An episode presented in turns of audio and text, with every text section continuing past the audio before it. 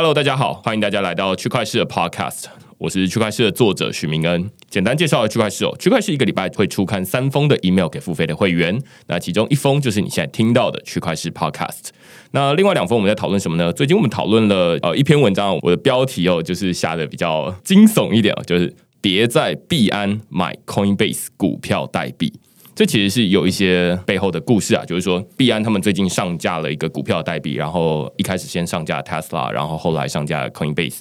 那 Coinbase 是最近才刚上架在纳斯达克上市的一个新的股票，当然就是大家就想说，哎，也想要买，但是很多币圈投资者他只有交易所的账户而已嘛，那所以币安啊或者是 FTX 啊，他们都有上架的 Coinbase 的股票代币，然后让没有美股账户的人可以方便的购买。但是这篇文章呢，我就在讨论，就是说，哎，其实币安现在上架这个股票代币的这个购买的功能，我认为这是个半成品。为什么呢？欢迎大家 到 Google 上面搜寻区块势哦，你就可以看到这篇文章。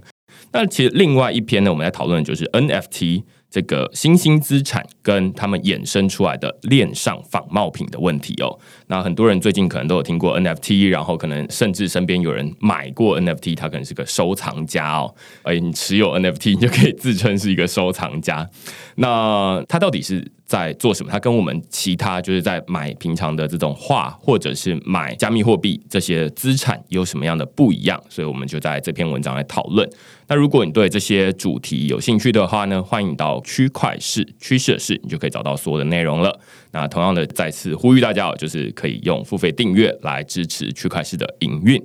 那今天呢，我们邀请到一个之前就已经上过区块势 Podcast 节目的来宾了，Bincentive 的执行长 Chiu。那我们就请 Chiu 跟大家打声招呼。大家好，我是 Bincentive 的呃 CEO 左昭明，呃，很开心今天又可以到这里来跟大家分享一下。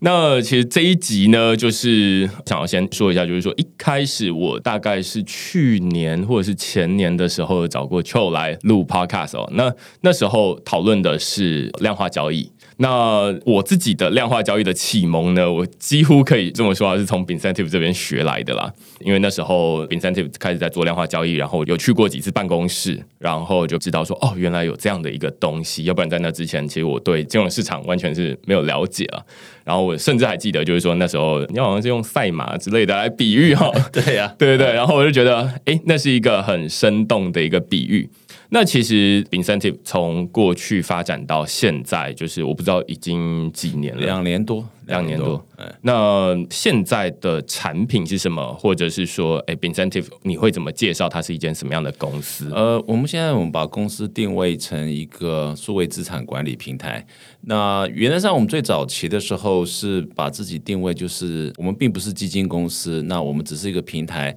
那我们会找许多的这些世界上比较有名的这些量化交易的团队，或者是有一些还蛮优秀的这些量化交易的个人的这个交易员。然后呢，上架他们的交易策略到我们的平台。那那是我们的第一代的产品，就叫自动跟单嘛。那那时候我们有强调说资产安全，也就是说客户他自己在他自己的交易所开户，然后来我们这边申请我们一个 subscribe 这个所谓的交易讯号的服务，然后交易讯号呢，经由 API 到你的交易账户去自动帮你做投资买卖。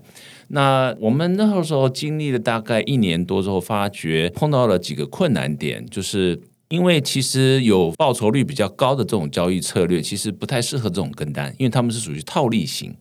所以那属于我们这种跟单的话是属于趋势型的。比如说你预测它这个趋势大概会有个趋势了，你就跟开始买，然后你觉得该是空了，你就是做空。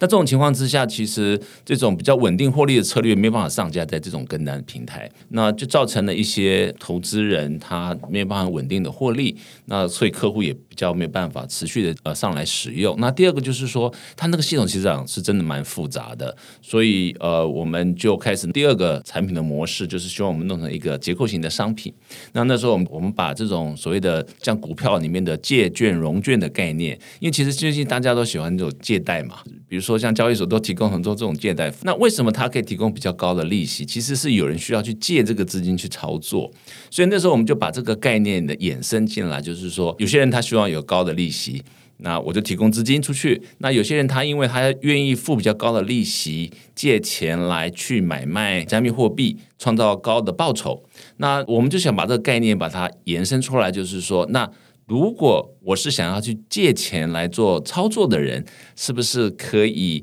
有一个经由第三方的一个操作的交易逻辑，帮他比较稳定的可以去赚？那当初我们设想是在这种情况之下，可以满足两边不同的人，一个他是愿意比较低风险的，他只想要赚利息；另外一边的人，他希望有高风险高报酬，但是他愿意支付比较高的利息来。买这个样子的服务，这是属于第二类。那中间我们就碰到了一些可能在产品设计上面比较复杂，会造成客户。有些资讯他没有办法完全的理解，那后来也造成了一些他的利息支付出去的费用付给提供资金的人之后，结果因为我们所提供交易策略没有办法帮他获利，所以他等于他付出去的钱就没有了，对，就造成一些误解。那老蒋我们也检讨很多，所以我们觉得尽量避免提供复杂的商品，所以后来我们就把我们自己重新调整了三个方向。第一个就是我们花了比较多的时间建立的自己比较完整的。啊，这个交易策略，而不再是靠第三方。那因为我们有时候觉得第三方我们没办法掌握它的品质，所以我们花了蛮长的时间去建立一个比较专业的一个交易策略逻辑。那第二个就是说，因为我们可以很稳定的获利，所以我们呢干脆就提供类似像刚才这种固定收益的产品给客户。同时呢，我们也去。找了其他的第三方的，虽然是有高报酬、高风险产品，我们把它做组合起来。所以，我们经过虽然是短短的两年啊、呃，就是上上下下累积很多经验，从一个纯平台，然后结构型商品，到现在比较简单的商品的结构，这样子。对，我相信很多人可能未必会知道 Bincentive 这间公司啊，那可能今天也是第一次听到。是，但是如果你在 Google 上面搜寻 Bincentive 的话呢？它其实是会有一个关键字啊，叫“烈火”这样子。那所以后面就会有看到很多的新闻，然后讨论说，哎，它是一个呃投资啦。然后像邱刚刚说的，就是说它其实是一个有风险的投资的策略。那于是后来造成一些亏损。那这一集呢，其实就是想要邀请邱，我觉得比较像是一个复盘，就是说，哎，知道说，哎，过去在二零二零年的时候，大概七月有这样的一个事件。那经过了半年之后。哎，现在 Bincentive 因为这件事情学到了什么东西，然后开发了什么样的新产品？我觉得这一集的 Podcast 的脉络是这样子。这个我们待会后面可以往下深入讨论。但是这边想要先弄清楚，因为很多人可能是第一次才听到说，哎，Bincentive 它这间公司。然后你刚刚也有提到，会把自己定位为是一个资产的管理平台了。那你会怎么告诉大家说，如果第一次听到 incentive，他应该要怎么去使用这样的一个平台，然后他能够获得什么样的回报？好的，那我想用传统金融的概念，大家都会去买基金嘛。那基金事实上就是一些所谓的叫投信，就是投资信托公司，那他们呢就会去用专业的立场。去帮投资人去筛选一些股票，然后去进场、去出场，然后包装成一个类似像基金那样子的一个产品给客户，啊，或者是像债券型的商品给客户。嗯。那其实我们公司的定位就是，我们就是加密货币圈的投信这个角色。那么我们就是帮助一般的投资人，他可能不是喜欢自己去买卖股票、买卖加密货币的这种人。那他对于这个市场，他也很有兴趣参与，但是他没有这么多时间去了解这商品，然后直接做操作。那尤其这种是二十四小时操作，他没有停止的，那对他来讲比较麻烦。所以我们就是扮演这样子的服务的公司，帮助客户来做这样子的一个资产管理。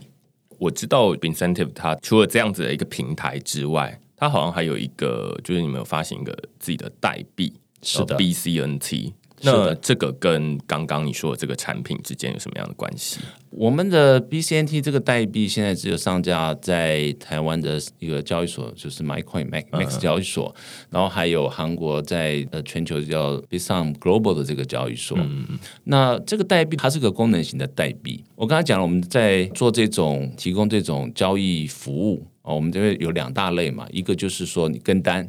那如果说你今天要来租我们的交易讯号。那你就是要去买我们的功能型代币 BCNT，抵押在智能合约里面。嗯嗯，那到时候我们帮你赚了多少钱，那就按照当初事先规划好的拆账的比例，由这个代币来支付。哦，这是第一种功能。嗯、那第二种功能是，有时候我们客户，比如说是债权，他会拿，比如说呃一万个 USDT 或者是一颗比特币进来我们的服务，希望要获取一个固定的收益。那通常我们都会有个锁仓期，比如说三个月啊或六个月。那通常我们都会跟客户说，在这锁仓期的时候，你是不能把资金拿走嘛。那我们就提供了一个方便性，就是说，那么我可以在这个锁仓期期间。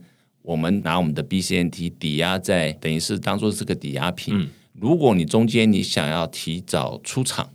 那你就可以跟我们权利的交换，等于是用你原来投资的钱去买了这个我们抵押的这个 BCNT。这样子。哦，懂懂懂。你刚才讲的过程中，我突然想到一个呃，我自己会使用的产品叫 BlockFi，是。对，然后它看起来设计机制会比 BlockFi 稍微复杂一些些啦。就是说，BlockFi 它是当然是很无脑，就是说，就是直接把什么无论是比特币、以太币或者是 USDT、USDC 等等的哦，是，那你就直接转过去。可能是你在交易所里面买，可能像刚刚说的 Max 交易所或币托等等的。那买完之后，你就直接转过去。那转过去的当下，你就开始赚。像比特币，他们可能就一年给六 percent 的利息。是。那稳定币的话，有大概八点六 percent 到九点三 percent 之间。嗯、那甚至他还提供一个很简单的服务，就是说，你如果你有美国的银行账号的话，或者是台湾的这个你持有美金的银行账号的话，你就可以直接电汇过去对方的银行账号里面。那只要他们收到了。他们就直接在你 BlockFi 的 App 里面，就是直接 credit 你的钱。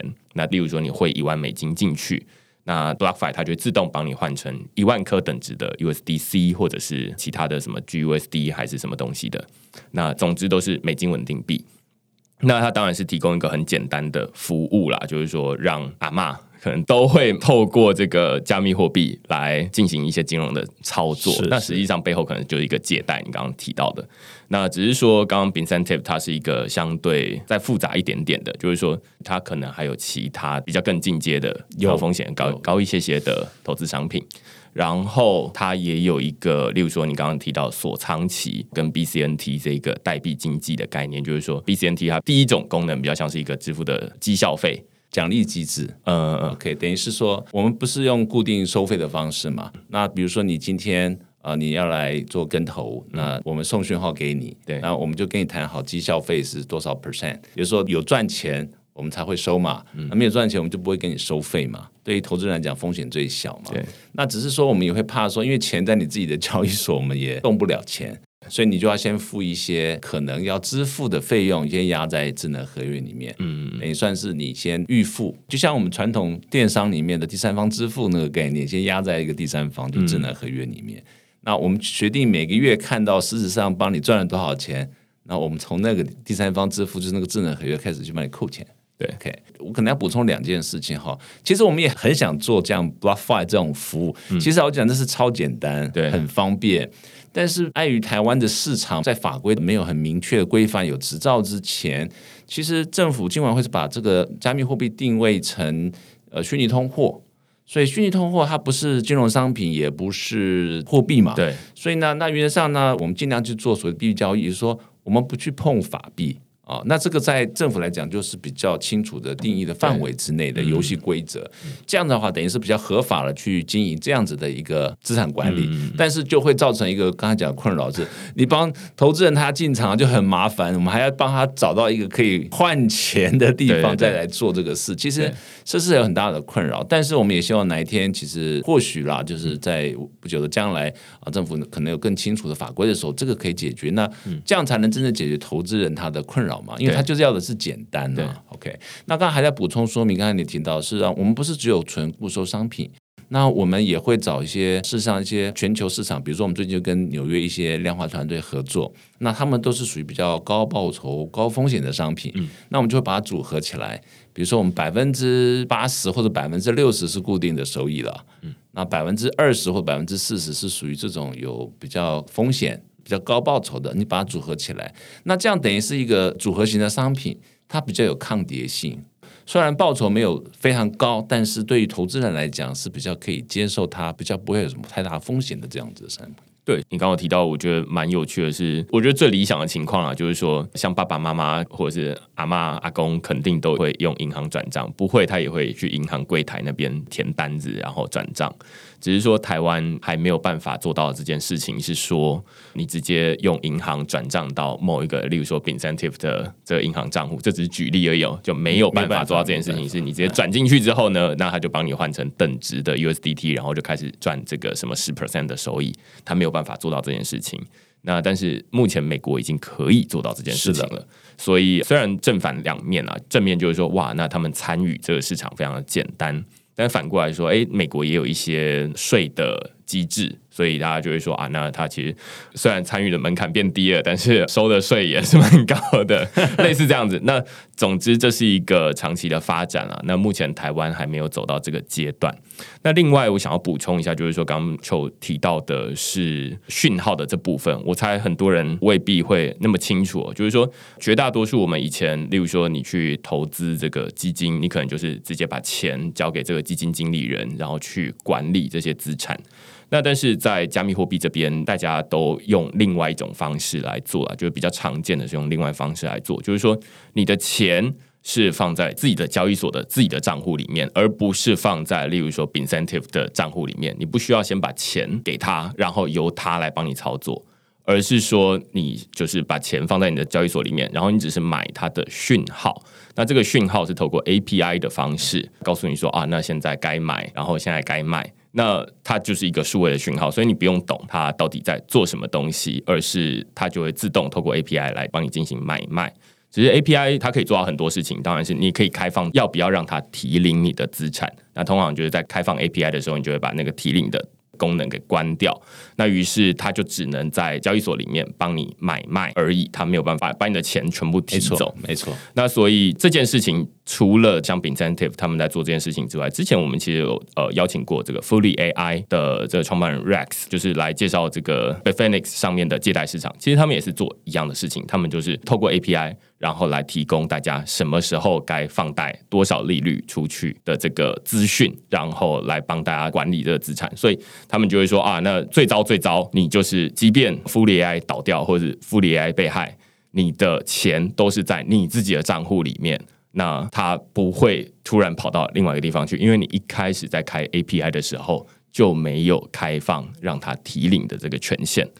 那这个是在加密货币领域里面比较常见的一个做法啦。那可能跟大家平常认识的这种传统金融会稍有不同。呃，在传统金融这叫有点像类似像全权委托，只是说刚才这个机制其实有很多人在做，只是我们把它做的比较复杂一点，是因为我们有些。比如说你要预付这个绩效费这个事情，我们把它做在智能合约里面，这是有申请专利的啊，比较特别。可是因为我刚才提到了，其实这种形式对于客户来讲，他资产是安全，但是他在操作的这种范围上就有很多的限制。对，因为他就被绑定就在某一个账户里面，资金也不能做一些套利啦，所以他很难有那种。很高报酬的那种交易策略，或者不稳定高报酬那种比较少了，所以我们后来除了跟这种跟单的这种服务之外，我们现在大部分在推动的都是比较偏集中型的这样子的一个服务。嗯，那因为你知道刚刚讲提到那个像这种跟单系统啊，其实用户他很麻烦，他是要比如说他在 Bitfinex 开户，在 BN 开户，在哪里开户，他要去作为申请一次，然后在我们这边也要要开户，也是也是要做 KYC，尤其像政府要求更严谨的 KYC。嗯然后呢，他还要去懂什么是 API key 哦，嗯，嗯，对不对？那 API key 有好几种，我刚才讲的，它有资讯的截取的，然后第二个是交易的，第三个是出金的，嗯、所以他只能选的是交易的那一种。对 对，那对这些投资人来讲，其实真的是有点复杂了。所以，那我们后来才会想说，其实还是要简化。就像刚才讲，嗯、如果能简化像那样，像 BlockFi 那样多好。对，所以我们为了解决这问题，还要提供 VIP 的服务，你知道吗？嗯、帮助这些传统投资人，他。其实他很有兴趣，可是你叫他去做很多动作，对他讲他很很麻烦嘛，所以我们就必须尽量去协助他。对，我之前也有是看过，我知道像 Fully AI 他们就是很常用这个东西，然后他们就会有一篇好几篇明天的文章，然后来解释说你怎么设定你的 API 才会比较安全等等的。那然后他就附上图文教学，那那个只是放贷的。那如果就像刚刚邱说的，就是说你的资产如果同时放在三个不同的交易所的话。哇，那就麻烦了，那工程很浩大，就是等于是要告诉这个交易所说，哎，那后面接下来我有一个机器人要去控制你这里面的资产哦，然后每一个交易所都要设定一次。对，那可能是一般的投资人就会想到就觉得头大的，我觉得不要这么麻烦，要不然反过来就是呃，我直接把钱直接给你好，那或者是用一种法律保障的方式，所以才会后来衍生出你刚刚说现在都比较像是集中保管，就是说那我直接把钱给你，然后透过法律啊或者什么样方式，然后来签约。对，我们就是用合法的，比如说像债权一样，然后我们有抵押嘛，拿我们的 BCNT 当做这个担保嘛。那为了让客户能够有更大的信任，事实上我们也跟全球知名的这个会计稽核公司啊，最近也启动了，正在执行，就是我们希望可以提供更保证的资讯给客户。那这个集合快的公司呢，会查四件事情。第一个是客户的钱，他进到一个我们统一管理的这个交易所的账户，所以他们要先确定钱不是进到我们公司的账户，是进到这个交易所的钱包。嗯哼。第二件事情是所有的这样子的交易是有真实的交易，并不是钱只是进去了没有交易，或者是已有他用。那第三件事情是我们整个交易过程的获利必须是每天的获利机制都被可以更新，然后可以让客户知道，实际他的获利是大于我们该支付的利息。那第四件事情就是我们如何做好内控啊？那我们有很重要的稽核内控。那我们希望就是在这种全球知名的这样子的呃这个稽核跟会计公司来帮我们做这样的呃服务之后，来能够证明给客户看，我们愿意去用比较好的方法。也投入蛮多的经费去提供让客户更信赖的一个基金管理机制。嗯，所以刚前面这边有提到，就是说后来都变成这种集中管理嘛。那于是通常在这技术领域里面，就会说这个叫做一个黑盒子啦。对，就是说使用者只要把钱丢进去，然后他就会告诉你说，那你有多少的利息？那可能是八 percent，那可能是十 percent，类似这样子。只是这就会造成说，不知道这个黑盒子到底是真的有在赚钱。还是大家可能很常听过的叫庞氏骗局嘛？是的，庞氏骗局就是说，他实际上没有在赚钱，只是用后面加入进来的钱，然后来发给前面的人。你说啊，那要说好给你十 percent 利息给你，但是如果后面的人没有加进来的话，那接下来这整个体制就会就会破了，对，那就会垮掉。那于是刚刚就提到，就是说会有集合的单位是的，然后来集合说，哎，确定它是里面真的有钱的。换句话说，虽然它是一个黑盒子，但是想要证明的是说，哎，它至少不是一个庞氏骗局，而是它是真的有在赚钱，而且赚的钱大于发出去的钱，类似这样子。对对，因为我们就是希望，我刚刚讲了，我们第一代的产品是这种所谓去中心化的方法，就是钱在你自己账户嘛。对对，可是它操作上有些。复杂性，就像我们没有办法稳定获利，嗯，所以我们现在就提供第二个产品是集中式的嘛，嗯，那我们现在这两个产品都有了，但是在第二种集中式的话，就是想挑战最多就是资讯不够透明嘛，嗯，因为。都是你说的啊，对，那 那怎么有人去查核？那一定要找公正的第三方，而且要具有代表性的，真正他是非常呃有知名的，这样才行。所以到目前为止，我们已经把 Fincentive 的产品跟过去的演变交代的算差不多。我不知道你有没有还有要补充的？事实上，我们在这两年多来，我们就是经历学习到蛮多了。嗯、那我们希望能够用更谨慎的方法，然后自己掌握更多的关键的交易的技术。我们希望可以给客户更稳定的报酬，所以我们尽量避免再有类似这种风险型的商品的提供，然后希望有更好的信赖的透明的资讯的机制，然后我们再下来还会有一系列的一些新的产品的架构会陆续的推出，也希望能够帮助在传统投资人也好，或者原来在币圈的投资人来讲，可以有一个新的选择。这样，嗯，好，那我们接下来其实就是想要讨论，就是前面刚说，哎，等一下要深入讨论的这个烈火这样一个产品啊，它其实是一个过去的产品，只是说最近我正好在逛的 Facebook 社团的时候。就看到说，哎，最近 BCNT 的价格涨上去了，然后下面就有人讨论说，哦，是烈火吗？所以我就想说，哇，对耶，就是它已经过了一个半年多左右的时间了，但是大家对于这间公司，然后会跟这一个产品有直接的连接。那我个人是觉得说，哎，就我认识，虽然我不是长时间的认识这间公司啊，但是说，就我觉得它是一个正派经营的公司。但是他目前经营到现在，例如说，因为半年前的这件事情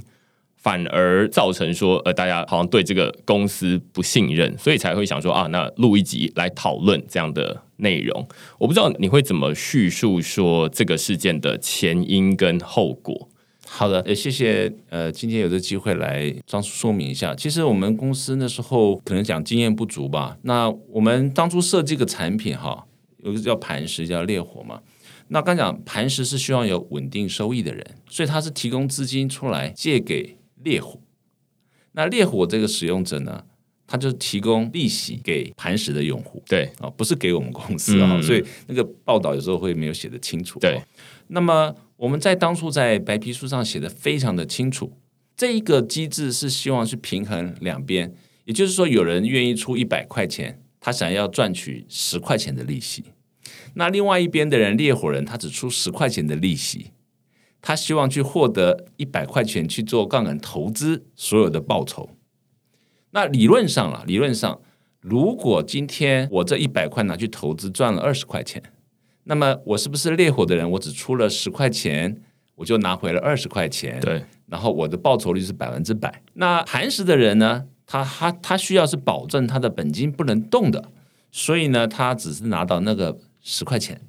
简单的逻辑就是这样，嗯、其实并不是太难懂。对可是呢，重点是上面的交易策略能不能赚这二十块嘛？那如果今天这个交易策略二十块钱是赚不到的，假设他打平啊，一百块进去交易，结果出来还是一百块，那请问烈火的人会拿到什么？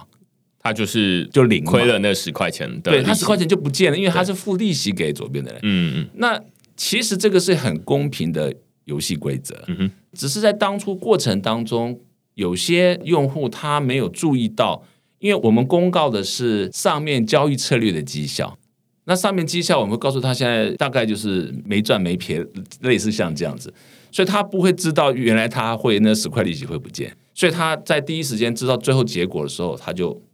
觉得说我们好像资讯没有透明。其实我们从头到尾把上面交易策略的报酬绩效都每天有公告嘛。那因为老实讲，客户只要损失就是损失，但是我们在法律上面来讲，其实我们有很清楚的规则，所以在法论上我们也没有造成一些不对的事。可是我觉得我们就是没有做好的是一个公关的说明，老讲我们也没有经验，那造成了一些错误讯息的传递。那我们事后想要去弥补，其实已经有点困难。其实我们那时候在社群里面有些人争论，有些客户也会帮我们出来去去说明，因为真的磐石人拿到利息了。他拿走了嘛？对。那有时候媒体也没办法说确认说这个事情到底是什么事情，而且我们也在那么紧急，很多人在讨论，所以造成我们很大的困扰，没办法很明确回复，一定隔了一天两天才回复，那就时间就稍微错过了。嗯。哦，那其实做金融管理、资产管理最重要的是信赖，在那个时间点，其实造成了客户对我们的信赖的打折扣，其实受伤最惨的其实是我们公司，不是客户而已。嗯。当然，我觉得客户的钱，不管是他是多少，都是他的钱，嗯、所以我们可以理解，对他们来讲，或许是因为我们即使有解释，但是他一般人不会去看这么细，所以我们现在才会做这些调整。我们希望尽量避免，因为我们写了再多的资讯，其实我们发觉其实没有意义，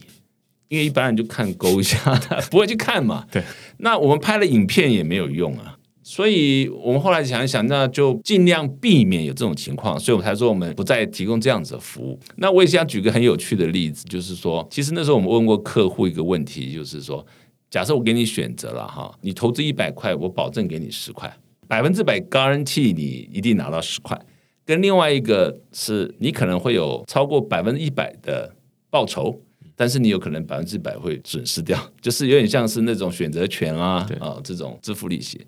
那客户说他希望能够百分之百确认他可以赚百分之一百。嗯，那我那时候听见笑。其实很多人呐、啊，其实就是你知道，投资一定会有风险。你越高报酬的，它风险越高。如果说今天是一个非常稳定的高报酬，然后没有风险，那我就会问：那为什么这个基金管理公司就要提供这个服务给你？对，其实对我来讲，我们现在就有点这样子。比如说，我们经过这一次的学习教训之后。我们花很多时间去研究非常不错稳定的交易策略，那每天大家都固定稳定赚。那对我们来讲，那我与其这样，那我就自己承担风险就好了。对，因为我知道百分之九十九点九 percent 我会赚嘛，嗯、那我就不需要开放像类似像烈火产品给客户啦，嗯、我们自己来承担这个就可以。嗯，哦，所以我是要跟投资人讲说，当如果你觉得有一个资产管理公司告诉你从来不会有亏损，然后呢都稳定三十四十五十一百，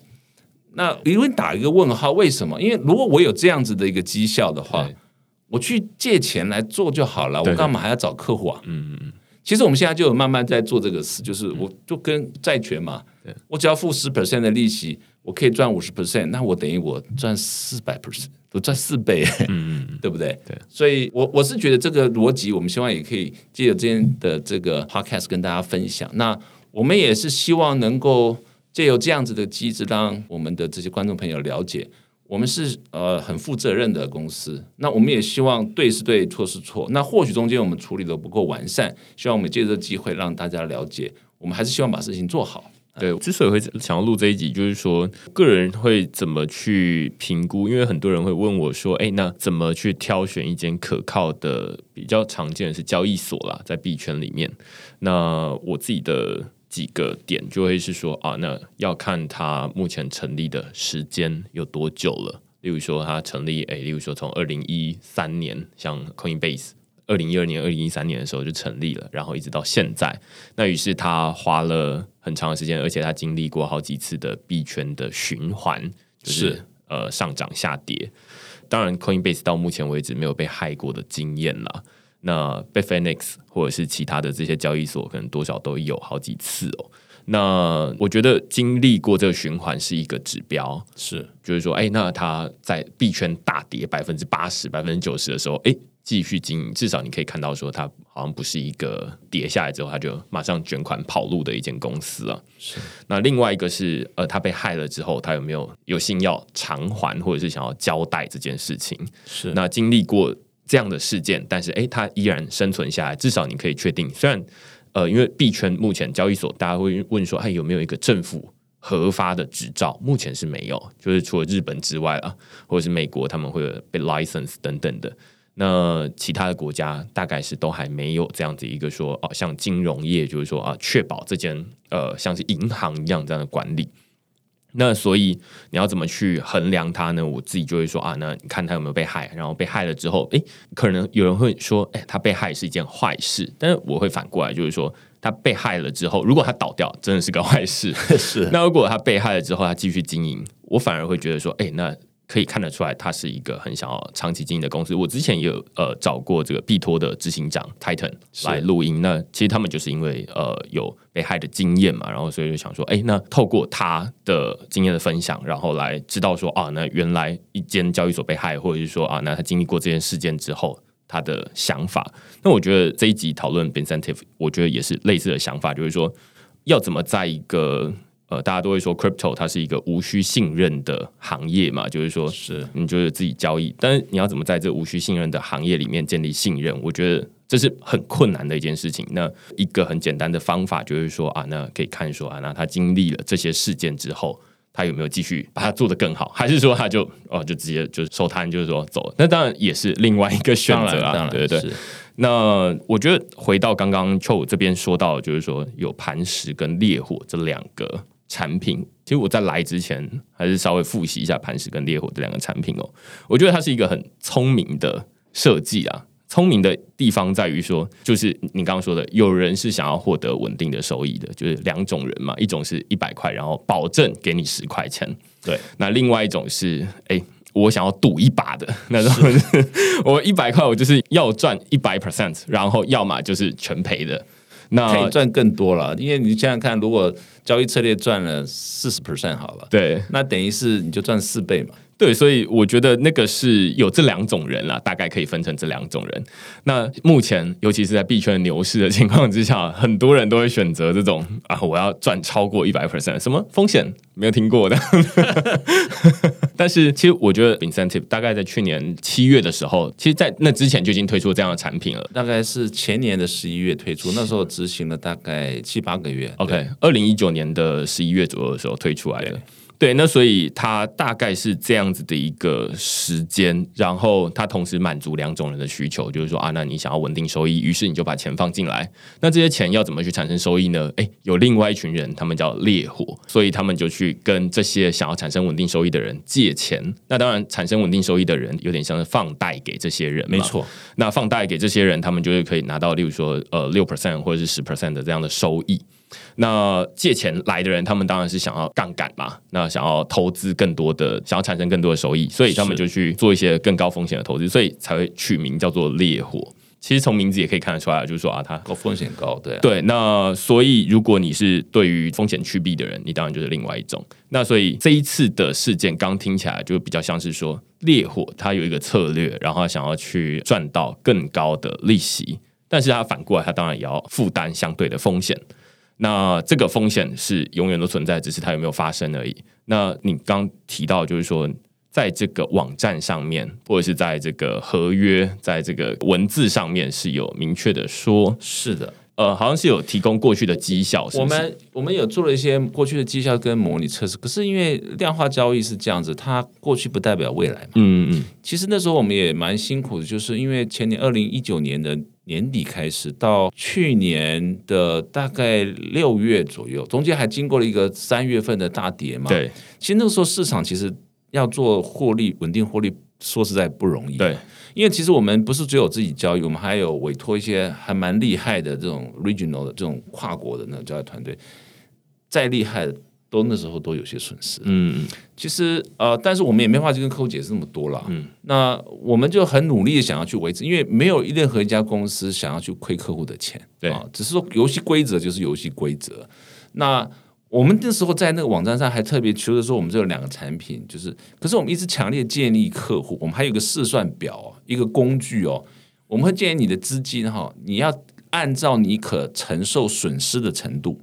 比如说你一百块钱。你最多只能损失十块钱的话，嗯、那你应该拿十块钱去买烈火，你九十块应该放磐石。嗯，我们还有试算表哦，嗯、说你这样做分配，所以很多人都是两边都放。嗯，那是说他当初的设计的目的是让能够承受不同风险的人。他来自己调配嘛，嗯、所以你如果觉得百分之百不见了都没有关系，那当然是放到最大。那你如果说你你只能损失十 percent，那你就百分之十的资金放烈火，百分之九十放磐石，那就是组合起来了嘛。嗯、那你可以八十、三十、五十，它是一个自己配置的一个概念。嗯、但我们提供再多的资讯也没有用，没有办法确保每个人都看得到啊。对，那我们后来有检讨，是不是要要求客户，你确定懂了、了解了？可是其实都很难，你知道吗？可以理解哦，因为其实这在 crypto，因为 crypto 这领域里面，我相信你也知道，就是说有很多那种新的。概念或者是新的有一些风险在那边，只是很多的使用者他可能就是进来之后，他就按照本来的这种逻辑。最明显的例子是之前币安他们就呃上架这个 BSC 嘛，然后他们在币安的交易所里面提领出来，结果 BSC 的这个币安智能链上面的这个地址跟以太坊的地址是一模一样的，于是很多人就从币安智能链提领出来，然后结果提领到以太坊上面去，然后于是资产就不见了。那于是现在我注意到很有趣的东西，就是哦，那币安现在开始就会说，那你要提领到币安智能链吗？那你要先通过一个考试，然后先看一个影片还是什么东西的，然后确认你都已经懂了之后，你才能够做这件事情。那更前面可能就是那种私钥。每次开钱包，然后就是说有一些钱包，像呃，我记得是 IM Token 吧，他就会说啊，那你要创建一个钱包之前，你要看过很多的文件，然后你要通过考试，然后他会告诉你说对或错等等的，然后你最后才能拿到，就是开好一个钱包。我会觉得这是一个完全安全，有点像把大家当成是 baby 来教。然后另外一种是我只是想要方便而已。那这两者之间要怎么达到一个平衡？就是确保每个人都知道，或者是你不知道，但是你可以很快的进入。因为就像如果你已经知道了，然后但是你却要那边回答那些问题，你就觉得很烦嘛。那如果你把这个安全机制都拿掉，那你就会遇到很多就是他完全不知道的。其实你刚才提了两个很重要的例子，我想回复。比如说你说 BlockFi，他就是把东西做得非常简单嘛，所以他就不需要解释太多了。啊，那其实我们也很想做到这样子服务，嗯、因为每一个公司都总需要一个方向啊，他也不用解释太多，对，那钱放多少就固定拿多少。目前我们可以朝这个方向走。那刚才你也提到像币安，我也很快提一下，就是其实我觉得去年好像他也是发生，就三月的时候，他自己那时候弄了一个杠杆型代币吧，那是他第一代出来。也就是在那时候三月份底的时候，它也造成了一些蛮大的磨损，所以也是非常多人在抱怨。那后来他们就下架这个产品，后来隔了段时间，他重新上架全新设计。那也就是说，每一个公司都会在提供产品的时候，多少都有可能会造成一些在设计上面可能大家没办法理解的。所以后来我记得那时候 CD 他就说，这个产品设计很多人没办法了解，所以他就干脆拿下来，然后他等到重新设计好，重新上架。我觉得这是一个负责任态度嘛。那我们呢，发觉一件事情是说，是当初可能设计产品有些美意，嗯，可是也尝试想跟很多人解释。但是在资讯的透明化上面，我们也努力去做，只是它的解释的叙述方法不如客户所预期的，那造成了一个误解。那我们那时候又没有足够的公关的解释的能力，那也给客户造成了这样子不好的这种感觉。那我们也这边致歉，但是我们希望说，我们还是很负责任的。那产品我们就避免了。对，就下架，但是我们也努力改善更好的产品，然后希望能够提供给客户更稳定、可被信赖的服务。对啊，因为我觉得整体来说，大家可能现在因为都是弥漫着一种会涨、会涨、会涨的 那种气氛啦，所以大家会觉得说，哇，那提供这种十 percent 或者是这种一百 percent，甚至因为现在 DeFi 的收益，像你也知道，就是说 DeFi 你把钱放进去之后，它都是两百 percent 起跳这样子。是，那那个是。很可怕的一件事情。那但是如果把时间拉回到像你刚刚提到二零一九年的十一月，甚至是二零二零年的这种年初这段时间，它其实是大家在一个币圈的熊市，就是一直在下跌的情况。那在下跌的情况，大家想要获得一个稳定的收益，本身就不容易，所以才会有人去想要投这种啊六 percent、十 percent 的这种稳定收益的产品。那那时候有这样的一个原因啦。那其实不止说稳定收益不容易，你要再把钱拿去，就是刚刚这种烈火的产品要借钱，然后再去产生更大收益。那其实，在整个币圈熊市的情况之下，可能会是更困难的，所以才会有这样子的一个损失。我觉得，因为我也知道，就是说，像媒体啊报道，通常会比较着重的在于说，第一时间就是说，哇，你看。那个烈火烧成灰烬了，这样子，就是呃损失了八十几 percent，类似这样子。我觉得除了有使用者他们去媒体上面说，哎、欸，我损失了多少，这其实也是千真万确的事情啦。是啊，我知道。对，那但是反过来说，我那时候其实也有收到求寄来的那个 email，因为我那时候有注册嘛，然后我就收到说啊，那原来有这样子的一件事情，但是哎、欸，后来就比较没有媒体。在报道这些事后的，因为他们当然就没有诱因去报道这些东西嘛。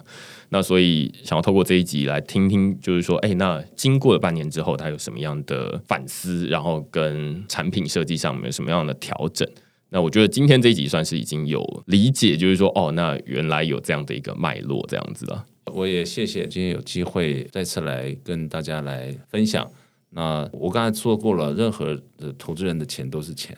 不管是今天是因为解释不清楚，或者文件有他没办法看到，或者是怎么样等等，那我们应该做的一件事是尽量避免这种可能性的发生。嗯，所以我们很努力的改进，那也学习这些宝贵的经验，但是我们也很努力去把它做好。我我还蛮感恩的啦，虽然我们跌了一跤，可是我们支持撑住了，然后持续改善，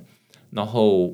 我们现在更能够公司稳定获利，嗯，非常好。那比我想象中的快。因为你是做事很踏实的去做，那我觉得这样一定会有很正面的发展。你刚刚在讲其中一段的时候，我自己是蛮同意的，就是说没有任何一间公司会想要亏投资人的钱啦，因为这对你来说没有什么好处。是啊，那 就是如果是哎大家都可以赚钱的话，那肯定会是一直上去。那当然中间会有一些蜿蜒曲折，那我觉得最主要就是呃，我觉得也是不同的路了。非常谢谢，我们也有看到台湾现在其实这市场也在蓬勃发展。对，那我们也希望多一些跟所有的啊听众朋友多一些交流的机会。那也谢谢今天啊有这个机会来这边跟大家分享这样子。对啊，那有没有什么要征才？我们现在我们的呃业务现在还不错，然后公司也还持续的获利。比我想象中好蛮多的。所以我们希望能够多一些两方面的人才。第一个就是我们的交易的部分，我们需要有一些呃研究人员或者是 intern 的。然后再来是我们希望在啊、呃、业务的所谓的业务人员，我们希望也能多找一些业务人员。那其实这个市场现在非常活络。刚才讲你知道有些 NFT 啦、DeFi 啊，那我们也慢慢会有一些啊、呃、参与啊、呃，但是我们觉得还是一步一脚印的走。我们希望有受过伤，所以我们希望呢做的每一件事情就比较扎实一点。嗯，对。那我们也希望从呃原来现在的核心的业务，